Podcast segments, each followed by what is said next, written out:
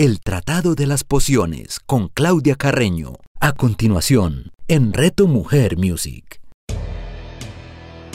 Hola, soy Claudia Carreño y estamos en el Tratado de las Pociones, un espacio dedicado a la aromaterapia y al enneagrama. Este programa se transmite todos los domingos a las 11 de la mañana con repetición a las 8 de la noche, solo acá en Reto Mujer Music.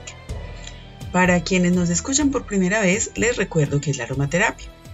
Es una terapia muy antigua derivada de la fitoterapia, que es todo el estudio de las plantas y sus propiedades curativas, que combina el uso de los aceites esenciales aromáticos para mejorar la salud, el bienestar tanto de la mente como del cuerpo.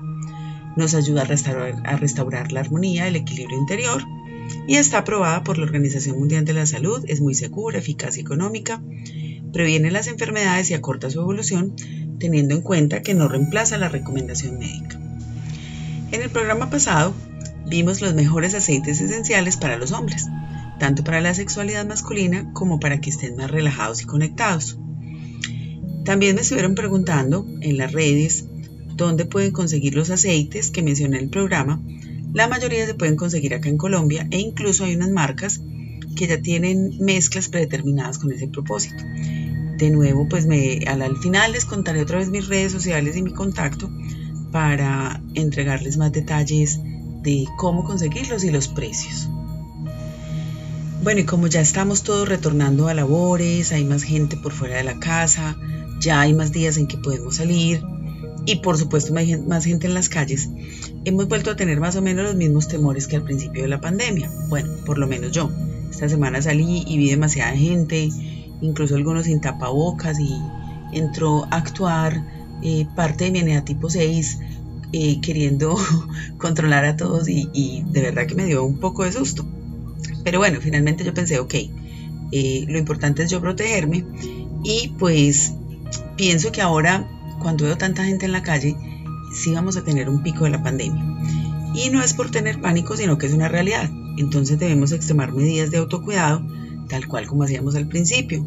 Yo siempre, cuando esto empezó, yo salía a la calle el día de mis compras y llegaba, me quitaba toda la ropa, la lavaba, me bañaba, me lavaba hasta el cabello y lo mismo debemos hacer ahora.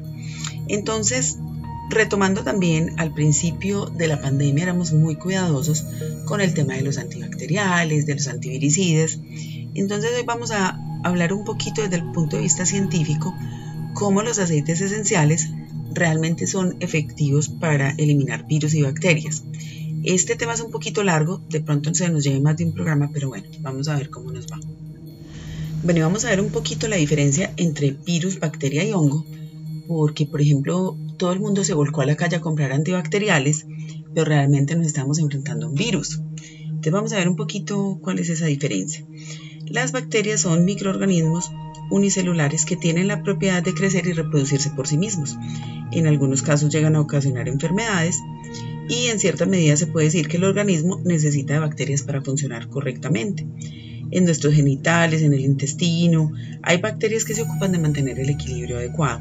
El verdadero problema se presenta cuando hay un exceso de bacterias o cuando hay un exceso o un desequilibrio entre las bacterias buenas y malas, que es más o menos lo que sucede en nuestra flora intestinal. Entonces, cuando esta flora se desordena es cuando tenemos problemas. Un hongo es un organismo que descompone la materia prima muerta tanto de animales como de plantas y su papel ecológico es sumamente importante. Los virus son microorganismos compuestos por ácidos nucleicos y proteínas que solamente sobreviven y se reproducen cuando se alimentan de un ser vivo, que este se conoce como células huésped. Este es el, el caso del que tenemos ahora y pues no se consideran beneficiosos para el organismo y en algunas ocasiones producen enfermedades graves. Bueno, otras definiciones importantes para lo que vamos a conversar más adelante es que es un antiséptico. Un antiséptico es un producto químico que se aplica sobre los tejidos vivos para eliminar o inhibir los microorganismos patógenos. Los puede utilizar para prevenir infecciones o combatir las que ya están producidas. No hay actividad selectiva, por lo que ellos eliminan todo tipo de gérmenes. Recuerden que hablamos de unas bacterias que son buenas y otras que no. Entonces al utilizar antisépticos estamos realmente matando todos los microorganismos que allí se encuentren. Em, los antisépticos son de diferentes tipos y propiedades y de mecanismos de acción muy diferentes Por ejemplo, los más conocidos son el agua oxigenada, el alcohol, el mercurocromo y pues su utilización más habitual es para limpiar heridas superficiales o cutáneas. El etanol o alcohol etílico a 70 grados puede matar más o menos el 90% de las bacterias de la piel, siempre y cuando esté húmeda durante dos minutos. A pesar de ello, pues no es el producto más indicado para, ciertas, para ciertos usos, porque puede ser muy irritante o, por ejemplo, puede formar coágulos que hagan que las bacterias incluso sobrevivan allí. Y además es muy, muy agresivo para la piel. Creo que todos en este momento, con lavarnos tanto las manos, con el tema de estarnos echando alcohol, debemos tener las manos muy, muy afectadas. Y ahorita vamos a ver algunas, algunos preparados que son más suaves para nuestras manos. Bueno, y los desinfectantes son unas sustancias que se emplean para destruir los microorganismos o inhibir su desarrollo y que ejercen su acción sobre una superficie inerte o objeto inanimado. Esta es cuando nos dicen limpiemos las superficies de aluminio, limpiemos el piso, ¿cierto? Recuerden que el antiséptico era más para los tejidos con vida, o sea, para las manos y, y para todo esto. Bueno, y un bactericida es un agente con capacidad de destruir bacterias, ¿cierto? Como muy obvio, ¿no? bueno, pero se ha podido observar que las bacterias son muy capaces para presentar resistencia a los bactericidas. Por eso es que se vuelven resistentes a los antibióticos. Ellos, los antibióticos pueden combatir bacterias y hongos, pero no virus. Entonces, ¿qué pasa con las bacterias? Ellas se van adaptando porque el antibiótico que producen pues, las farmacéuticas es una molécula estandarizada, siempre tiene la misma cantidad de componentes químicos en cada dosis. Entonces ellas aprenden, aprenden a mutar. Entonces hay una mutación chiquitica y por eso entonces ya ciertos antibióticos no funcionan contra las bacterias.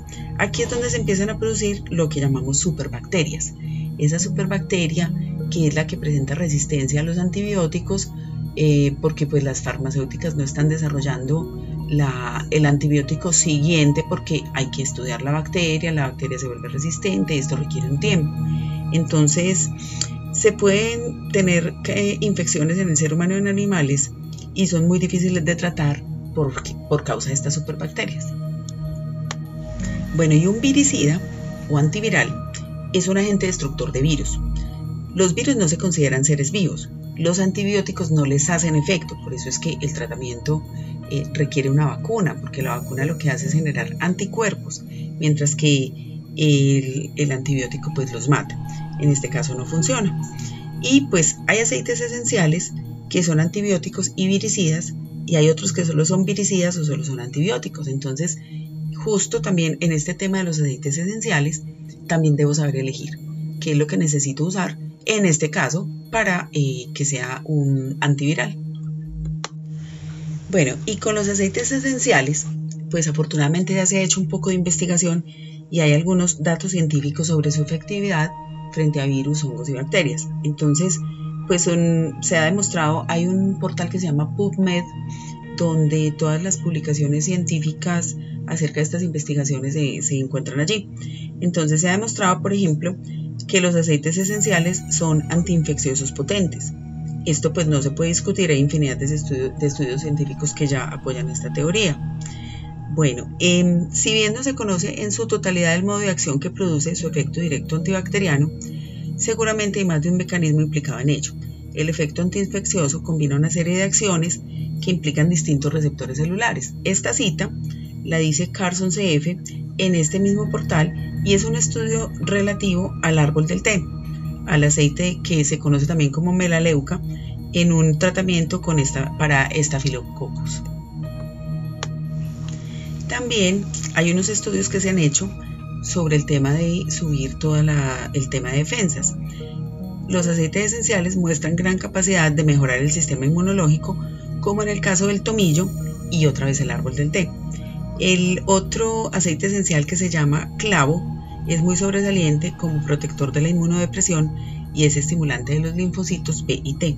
Este estudio también se encuentra en este mismo portal.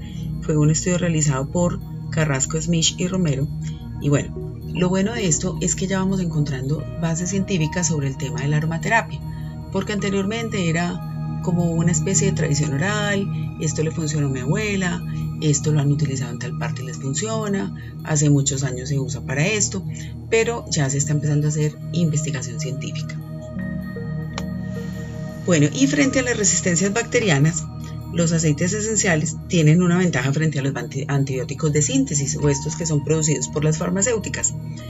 Y es que las bacterias no son capaces de desarrollar resistencia frente a ciertos componentes moleculares. ¿Por qué? Porque el aceite esencial es obtenido de la planta y la planta no es eh, exactamente igual siempre. A veces yo puedo tener una, matita de, de rositas y una temporada me salen más rosadas, otra temporada un poquito más pálidas. Y esto quiere decir que los componentes químicos que se encuentran en las plantas son diferentes siempre. Entonces la bacteria no se puede, no puede desarrollar esa inmunidad frente a esos componentes porque no están exactamente en las mismas proporciones. Y esa es la ventaja que tienen los aceites esenciales frente a los medicamentos preparados. Bueno, y los aceites esenciales empleados correctamente resultan muy buenos acompañantes en, los procesos curativos de enfermedades infecciosas y nos ayudan a reducir el uso de antibióticos de síntesis. O sea, realmente no recuerdo cuándo fue la última vez que yo utilicé un antibiótico. Eh, todo trato de, usarlo con aceites esenciales, por ejemplo, incluso con el tema de virus, pues siempre nos dicen no se tome ningún antibiótico, obvio ya sabemos por qué, ya, ya sabemos por qué no funcionan, pero nos dicen pues hidrátese mucho, tal, y bueno, lo que se espera es que el virus solito se desactive y eso es lo que debemos hacer. Eh, pero sí podemos utilizar algunos aceites esenciales para eliminarlos porque el virus tiene una capita de proteína que hay algunos aceites esenciales que tienen la capacidad de destruirlo. Ahora, sí, también está el jabón, claro. El jabón es buenísimo, es el mejor antiviral, pero pues hay momentos en que yo no puedo estar todo el tiempo lavándome las manos puedo sí llevar un spraycito con un preparado de aceites esenciales que me permita sustituir el lavado de manos hasta que yo llegue a mi casa y pueda hacerlo. Bueno, entonces yo les voy a contar acá cuáles son los principales aceites esenciales que tienen propiedad antiséptica y viricida. ¿De cuáles les voy a hablar? Hay muchísimos, muchísimos, pero aquí vamos a hablar de los que sean más fáciles de conseguir, económicos y efectivos. Bueno, y aquí pues viene la clase de química. es un tema un poquito denso, yo sé, pero me parece importante, importante porque siempre pensamos en el antibiótico, perdón, en el aceite esencial como una cosa por allá, muy de hippies y esto. No, realmente esto es un tema científico, un tema químico. Eh, yo que no gustaba mucho de la química cuando estaba en el colegio y en la universidad, eh, otra vez le he tomado cariño porque realmente me, me he puesto a entender por qué funcionan tan bien. Entonces vamos a ver cuáles son esos aceites esenciales que nos van a ayudar con este tema antiséptico antiviral. Bueno, primero que todo están los aceites esenciales que sean ricos en aldehídos. Incluso ustedes pueden buscar en Google aceites esenciales, aldehídos y les va a salir una lista enorme, ¿cierto? El aldehído es un compuesto orgánico que tiene muchos, es como una especie de alcohol, tiene muchos elementos del alcohol en su cadena química y funciona muy bien como antisépticos y preservadores, también como herbicidas, fungicidas y pesticidas. Uno de los aceites esenciales más ricos en aldehídos es la canela corteza. Es la misma que usamos en la cocina, la que conocemos como astillas de canela, contiene aldehído cinámico y hay otras variedades como la canela de Ceilán que contiene este un 67% de aldehído y es capaz de eliminar el 98% de las bacterias patógenas. También tiene cierta actividad antiviral y fungicida y es muy dermocáustico. Esto quiere decir que puede quemar la piel al contacto. Entonces siempre debemos utilizarlo diluido al 5% si la persona tiene muy piel, piel muy sensible. Bueno, y hay que tener mucho cuidado cuando compramos aceites de canela de mala calidad por ahí. Resulta que la canela es cara, chicos y chicas. Uno cree que la canela es barata porque la tiene fácilmente en la cocina, pero no, es difícil de obtener y el rendimiento es muy poco. O sea, para obtener un aceite esencial de canela para obtener un litro se necesita demasiada, demasiada corteza. Y no, cualquiera, tiene que ser la corteza que tenga esas propiedades. Entonces, normalmente el aceite esencial de canela que viene de 5 mililitros es carísimo. O sea, uno dice, pero ¿cómo así? Si la canela es tan fácil. Pero es que no es lo mismo para obtener aceite esencial que para dar sabor. Y pues también hay que tener cuidado más si yo me lo voy a aplicar en la piel. Bueno, hay otra variedad de canela que se llama canela china o canela casia y esta se consigue muchísimo en las tiendas naturistas, que contiene transcinamaldehído. Este aceite puede contener hasta un 80% eh, de este componente en su cadena química, pero hay que tener mucho cuidado cuando los compramos y, solamente diga canela, ¿cierto? Realmente eh, cuando empezamos a usar aceites esenciales nos volvemos un poquito más estrictos con este tema de los nombres científicos, porque si me dicen canela, no es lo mismo canela corteza que canela china, o sea, son componentes diferentes, tienen diferente acción, pueden quemar, incluso la canela china, china puede quemar muchísimo más. Bueno, y hay otro aceite esencial con un nombre un poquito raro que se llama Litsea cubeba. Este tiene componentes que se llaman neral geranial, que son antiinfecciosos y bactericidas con acción variable, ¿cierto? Yo sé que esto es muy raro, eh, crean que, créanme que es algo que me he venido estudiando, pero uno empieza a ligar. Entonces, por ejemplo, el geraniol, que viene del geranio y que es el que le da a los aceites esenciales ese olor a rosita o a florecita, también es muy buen antiviral. Entonces no solo me pueden servir estos que les menciono aquí, sino que si yo ya sé que, alguna, que algún aceite esencial me huele como a florecita, como a rosa, eh, se llama geraniol porque se descubrió por primera vez eh, analizando el geranio, pero resulta que la rosa tiene más geraniol que el mismo geranio. Entonces empezamos a ser un poquito más flexibles porque yo empiezo a entender el por qué puedo utilizar uno u otro aceite. Y bueno, esta licea tiene un aroma cítrico muy agradable y es muy bueno para tener en cuenta cuando hago preparados ambientales y limpieza de superficies. Bueno, más adelante también vamos a ver, ay, pero es que yo, ese no lo encuentro, hay unos sustitutos. Lo importante es el componente químico. Entonces, si yo, por ejemplo, en, alguna fórmula que vamos a preparar está Litsea y resulta que no lo pude conseguir, pues entonces busco un sustituto que tenga geraniol. En este caso, por ejemplo, el aceite esencial de geranio. Bueno, y voy a citar acá a mi maestro, Enrique Sanz, que es el fundador del Instituto de Aromaterapia Integrada de Barcelona. Desafortunadamente no lo conozco en persona, hemos hablado mucho por correo, él me regaña mucho porque soy una alumna muy preguntona, pero bueno, eh, no sé, Enrique, si algún día vas a escuchar esto, y estoy infinitamente agradecida contigo. Y bueno, él dice algo que es muy cierto. Los aceites esenciales ricos en fenoles, yo los llamo la artillería pesada de la aromaterapia, porque no hay bicho que se les resista. Bueno, ya vimos cuáles eran los aceites ricos en aldehídos. Recordemos la canela corteza, la canela china, la litsea, y ahora vamos a ver los que son ricos en fenoles. El fenol también se conoce como ácido fénico. Estos fenoles son muy utilizados en la industria química y farmacéutica, bueno, y también en la clínica, como un potente fungicida, bactericida, sanitizante, antiséptico y desinfectante. También para producir agroquímicos. En el proceso de fabricación de la aspirina también hay fenoles. Y en los enjuagues bucales y en las pastillas para el dolor de garganta. En la medicina, el ácido fénico se utilizó como antiséptico eh, por el médico cirujano Joseph Lister, que fue el creador del método antiséptico. Sin embargo, esta sustancia era muy irritante para la piel, tanto del enfermo como del cirujano, y fue sustituido más tarde por el aceite fénico. Actualmente ya no se utiliza este ácido fénico. En la actualidad se sigue utilizando como cauterizador en ciertos procedimientos, o sea, es tan irritante que logra cauterizar los tejidos. Bueno, y los fenoles tienen varios tipos, ¿cierto? Eh, hay un fenol que se llama carbacrol, otro se llama timol, otro se llama eugenol y vamos a ver algunos aceites esenciales. Recuerden que, están, que yo les estoy hablando aquí de los que son más baratos y más fáciles de conseguir y más efectivos. Entonces vamos a ver los que son ricos en fenol carbacrol. Y van a decir, ¿qué es eso tan raro? Pero vamos a ver qué son los aceites esenciales de uso más cotidiano. Entonces, este carbacrol tiene un sabor picante y produce el aroma parecido al orégano. Este carbacrol inhibe el crecimiento de diversas cepas de bacterias, por ejemplo la de Escherichia coli, el Bacillus cereus, que son las que causan envenenamiento por consumo. Cuando yo como algo contaminado con estas, me puedo intoxicar. Y también se utiliza mucho el carbacrol como aditivo alimentario para prevenir la contaminación bacteriana. Los aceites más ricos en carbacrol son el orégano y el tomillo.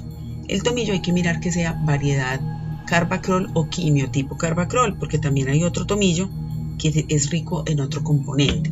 Entonces miren, el aceite esencial de orégano es muy barato y súper concentrado.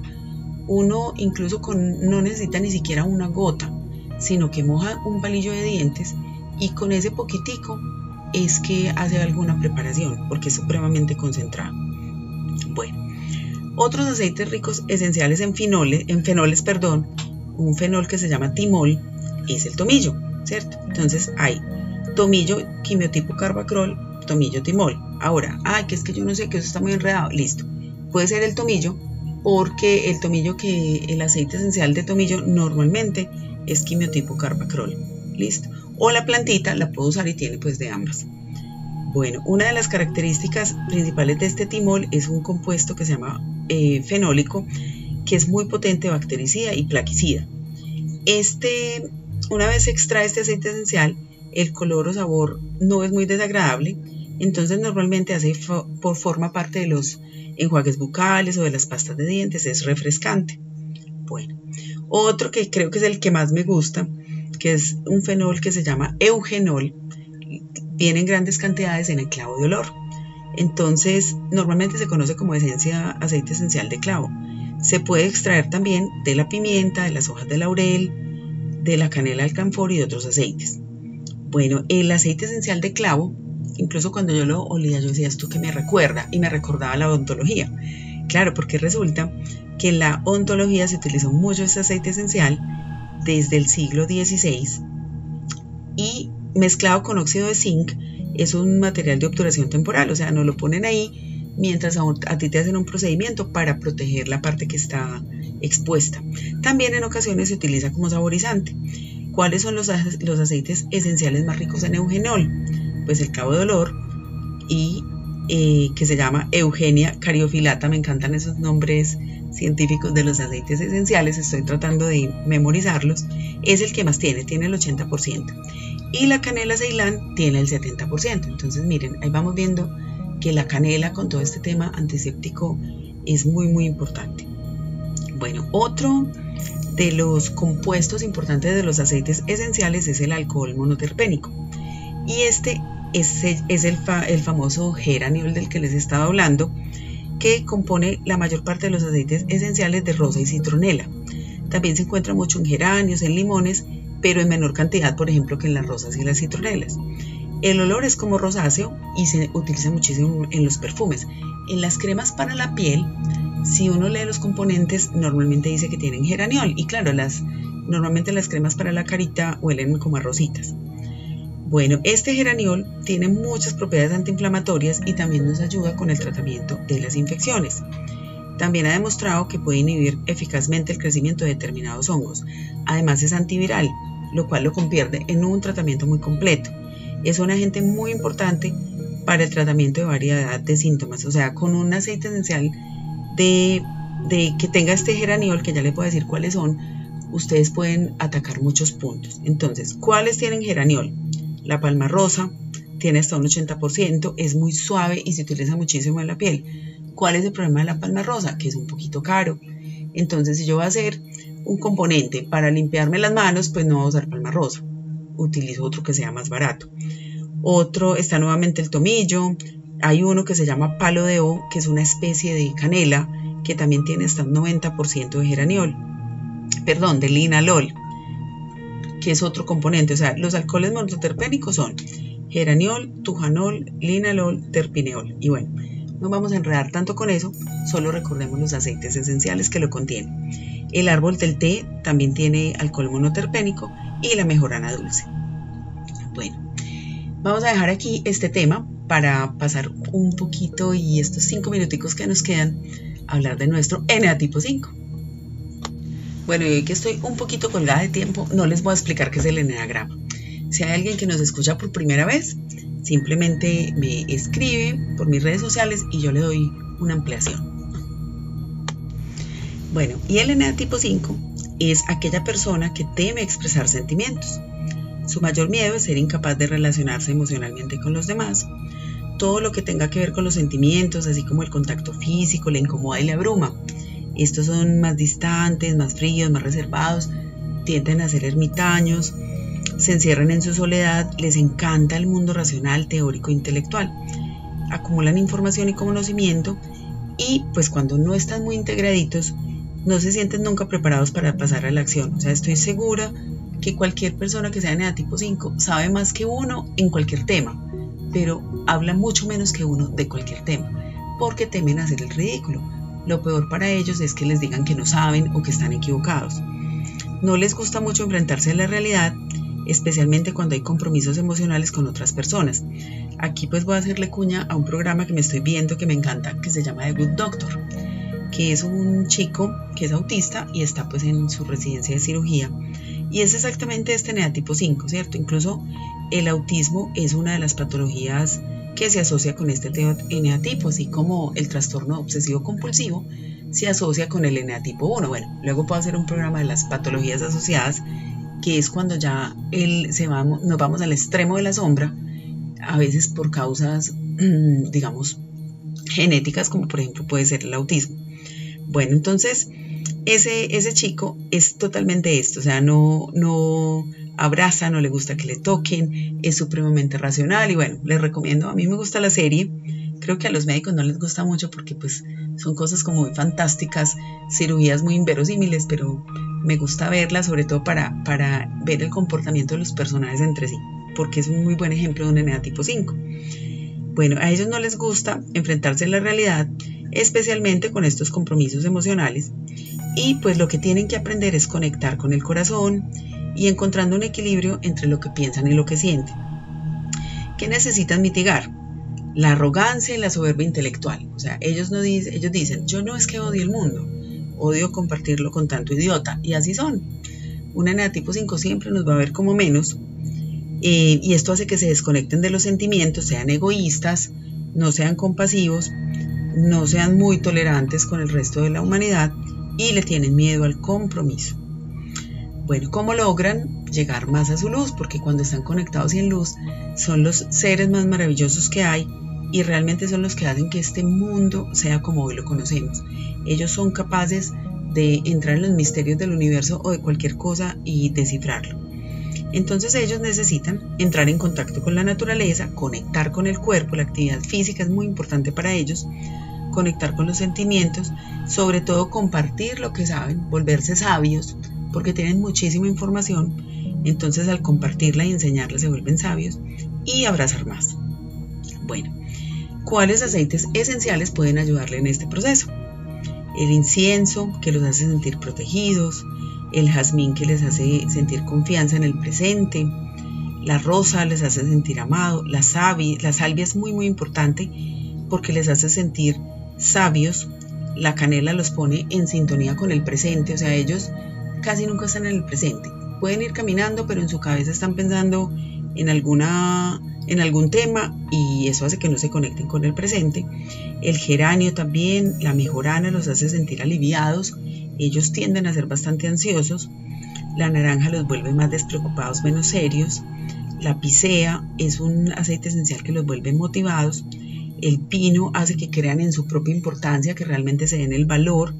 El vetiver hace que su corazón florezca con confianza. Ellos necesitan confiar en el mundo que los rodea. La albahaca los hace sentir expresivos, el eucalipto integrados, la hierba limonera o lemongrass o limoncillo los hace sentir muy crecidos y el petit grain los hace brillar con la esencia del discernimiento para que ellos logren entender hasta qué punto pues necesito apegarme al método científico o no. Y el árbol del té los vuelve más tolerantes. Este eh, aceite esencial los ayuda a desarrollar la paciencia, la tolerancia y el interés genuino en los demás. Bueno, y hoy casi que me tomé todo el tiempo. Vamos llegando ya al final, mejor dicho, llegamos al final. Como siempre, muy contenta de poder compartir con ustedes. Les recuerdo mis redes para que me envíen sus comentarios y preguntas. En Instagram, mi esencia vital Claudia Carreno. En Facebook, mi esencia vital. O mi WhatsApp 300-687-4899. Y bueno, espero que este programa de hoy mm, los haya dejado un poquito motivados a empezar a utilizar los aceites esenciales en la vida cotidiana en lugar de usar antisépticos, antibióticos y viricidas que pueden ser muy agresivos con nuestra piel, con el medio ambiente y además nos generan carga tóxica que va dañando nuestros órganos.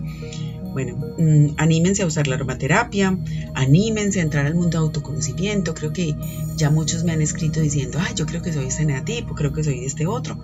Todavía nos faltan algunos, ahí puede estar el de ustedes. Y soy Claudia Carreño. Esto es el Tratado de las Pociones, solo acá en Reto Mujer Music. Chao. El Tratado de las Pociones con Claudia Carreño. Escúchala todos los domingos a las 11 de la mañana, con repetición a las 8 de la noche, solo en Reto Mujer Music. En Reto Mujer Music nos acompañará Marcela Barboto, quien a través de un quiebre emocional muy fuerte conoció la sanación reconectiva que le ayudó a encontrar su propósito superior ahora es una guía para muchas personas e instrumento de amor para que los seres humanos continúen con su proceso evolutivo, protegiendo su energía vital y afianzando su amor propio para ayudarte a encontrar tu camino. Disfrute de vida con Marcela Barboto. Escúchala todos los lunes a las 11 de la mañana, con repetición a las 8 de la noche, solo en Reto Mujer Music.